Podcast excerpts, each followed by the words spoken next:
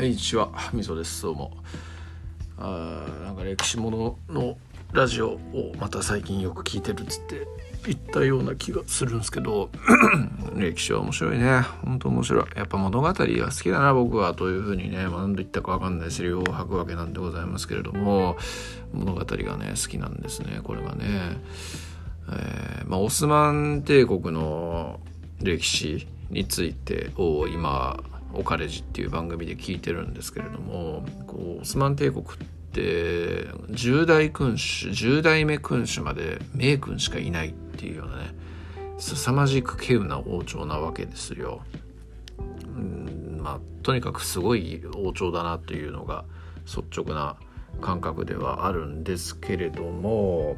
うんとまあ、10代目のスレーマン一世っていうね大抵スレーマンって言いますけども、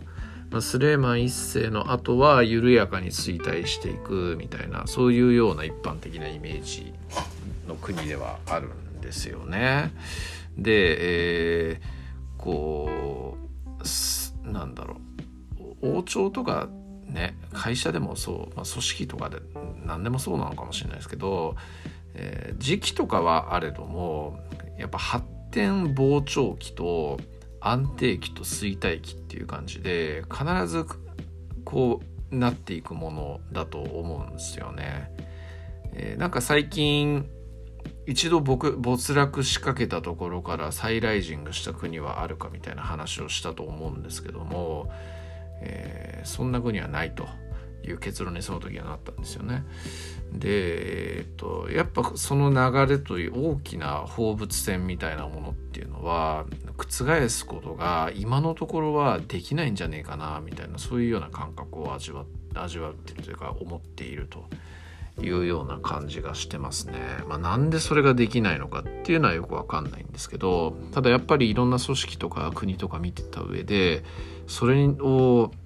覆せた組織や国ってやっぱないような気がしてねならないわけですよ。うんえーとまあ、もう前も同じこと話しましたけど一応便宜的にねフランスとかイギリスとかっていうような感じで、えー言いますし、まあ、日本だってそうなんですけど、えー便宜的に同じ国っぽく見えたとしても一度やっぱ滅びかけるみたいなそういうところから、えーやっぱりもう一回浮上していくみたいな感じなんで。えーだから結局正確に言うと放物線を抱いて、えー発展期、えー絶頂期安定期、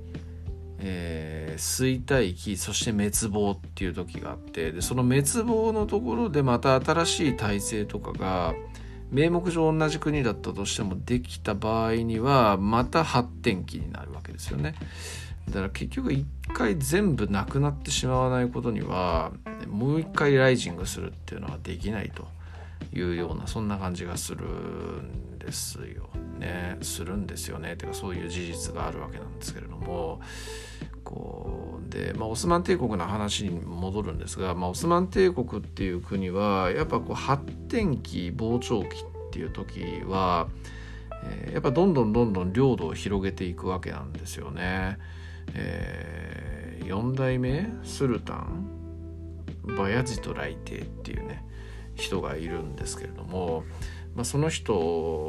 の親父とかおじいちゃんもそうだったんですがまあもともとはオスマン帝国ってアナトリア半島って今のトルコの、えー小アジア側の一公国に過ぎなかったのが、えーそこからねそのアナトリア半島内でも勢力を広げさらにこうバルカン半島ボスポラス海峡っていうこうトルコのボスポラス海峡ダーダネルス海峡かそこを渡るとねヨーロッパ側に行くわけですけれどもそっちの方にあるのをバルカン半島っていうんですがそのバルカン半島アナトリア半島っていうところに、えーすごい勢力を伸ばしていったと。でバヤジトの時にはその膨張性っていうのはものすごくさらにすごいことになってって、えーかなり大きな半島を得得たというところなんですよね。えーただそのバヤジトが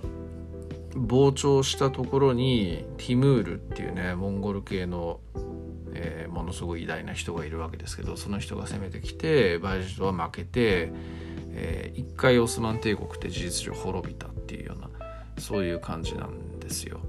でその時にそのオカレジで言っていたのはやっぱ膨張はして勢いはあったけれども内部的な統制だとか中央集権的な部分っていうのはやっぱりちゃんとはできていなかったからその辺の統制の差で、えー、バイオジは負けたっていうようなその分析をしてたんですよね。で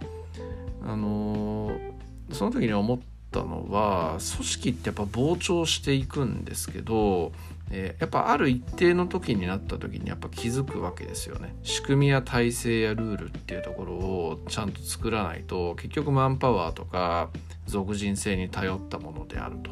いうふうにだからいろんなルールっていうのを作っていくわけですよ。国だったら法律とかね官僚体制だったり徴税の仕組みだったりとかっていうような感じだし会社だと会社でも同じですよね、えー、ルールだとかね組織の編成図だとかえー、いろんなのを定めていくわけなんですけれども、えー、そういうのがただまあ定まっていないからこそ俗人性で膨張できるっていうような側面もあると。いうふうにちょっと捉えられたんですよその話を聞いて。えー、でかつやっぱできる人というか、えー、優秀な人にとってはその時っていうのがやっぱ一番楽しいんだろうなっていうねふうにも思うというところであなんですよ。はい、だからベンチャー企業とかねそういうようなところでもうとにかくアクセが働いて、えー、事業を大きくしていくみたいなそういうところに喜びを見出してる人っていうのは楽しくてしょうがねえんだろうなっていうふうに思うし楽しくてしょうがねえからベンチャー企業の人たちって他の人にも起業を進めたりみたいなのをするんだろうなっていうふうにちょっと思ったりしたんですよね。ただまあそのベンチャー企業が最終的に大企業になるためにはえー、やっぱガバナンスを効かせるためのいろんなものを作っていかなきゃいけないと仕組みやルールやっていうところだそこのところに、えー、それが向いてそこのところにその向いている人がまたその中にいるかいないかみたいなところで、えー、ベンチャーは大企業になれるかどうかの、えー、資金石みたいなところもあるんだろうなみたいな感じで思ったりもしました。はい、でえー、っと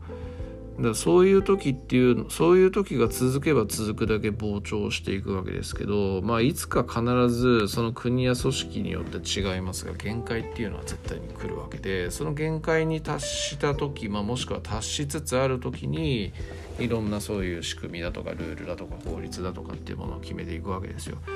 でそういうのを決めてガチガチにすると内部統制は効きやすくなるし、えー、安定的にね組織を運営できるようにはなっていくんですけれどもで俗人性も廃されるみたいな感じにはなっていくんですがそうするとこう膨張さらに膨張するとかさらに成長するみたいな意識っていうのは希薄にどんどんどんどんなっていくわけですよね。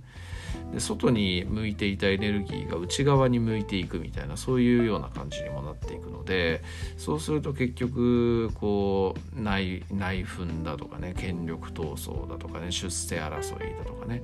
そういうようなところに終始していくわけですよね。でまあ、それがやっぱ安定期に起こるべきことっていうところなんだろうなというところですわな。うん、まあ誰だってねもうこうじある程度まで行った時には外に向けて戦争なんてしたくないですからね。うん、会社だってね、えー、そんなにこうなんだある程度の規模まで行った時にさらに事業をひあのリスク取って事業を広げようなんていうふうには思わないですからね普通にね。ねえなんかもうありとあらゆる全ての事業をやってる会社なんていうものは今の世界中見渡してもないでしょ多分多分ないと思うんですけど、えー、だからまあそういうような感じになっていくという感じだと思うんですよね。で、えー、結局そういう安定期というものがあってあるんだけど、まあ、安定期っていうのはその成長に対する成長性がどんどんなくなっていくので成長がなくなっていくと、まあ、自然と中にいる人たちも貧乏になってくるよというような感じだと思うんですよ。でその貧乏になっていくとパイが減るわけなんででそのパイをパイを、えー、取るための争いみたいなものを内部で始めると。でそれがやっぱ衰退期の始まりみたいなそういうところだしやっぱこうルールとかそういうようなものっていうのはこう続けていくうちにね、えー、その膨張期だからこそそのルールっていうのは有効だったみたいなこととかっていうのもやっぱりあると思うんですよね。でそういうのをこううまく変えていこうみたいな感じの話とかも出てきたりした時にそれに対応できずにね、えー、またこうそこで対応しようとする人しようとしない人っていうところでの権力闘争みたいなのが起こっていってで内紛とかになってで、えー、戦争とかにも場合によってはなって、えー、で衰退していくと。で衰退しきった時とかに、えー、やっぱりこうね外的な要因ならもしくは内的な要因ですよねもうそこでもニッチもサッチもいかなくなって、えー、どうしようもねえっていうなった時に内部の人が放棄をしてで新たな国を作ったりとか、まあ、もしくは外部の国外部の国とか外部の企業とかそういうようなところに侵略をされて、えー、乗っ取られるとかね、えー、そういうパターンなんだろうなというようなね感じがしますよね。で、えー、そこの国が一旦なくなったんだけど新しくなればまた同じ挙動を繰り返すというような感じですよね。うんえー、まあそんな感じのことをちょっとオスマン帝国10代目君主までの膨張性っていうところ膨張したがゆえんって何や何なんだろうなみたいなね。そういうところから、えー、他の国とか組織とかにも置き換えてみた時にえー、そういう挙動になんか細かいところは違えども全体的にはやっぱり同じような今言ったような挙動で全部説明できるよなっていうふうにちょっと思ったりしましたね。はい、だからまあね、えー、まあ我々が我々がっていうか僕が今いる会社っていうのは果たしてどこに今いるのかですよ。と思いますね。確実に膨張期成長期ではないですよね、安定期なのか衰退期なのかどっちなのかっていうね感じがすごくしているわけなんですけれども、うん、まあでも僕はなんかね、えー、組織を組織をっていうかこうイケイケどんどんで、えー、どんどん成長させていくでかくしていくとにかく一生懸命体を動かせば成果につながっていくみたいな成長期みたいなそういうような時よりもまあ安定期というか衰退期に対してその衰退するしていくものをどう食い止めるかみたいなねなんかそういうような発想の方が自分には向いてるような気がするんで、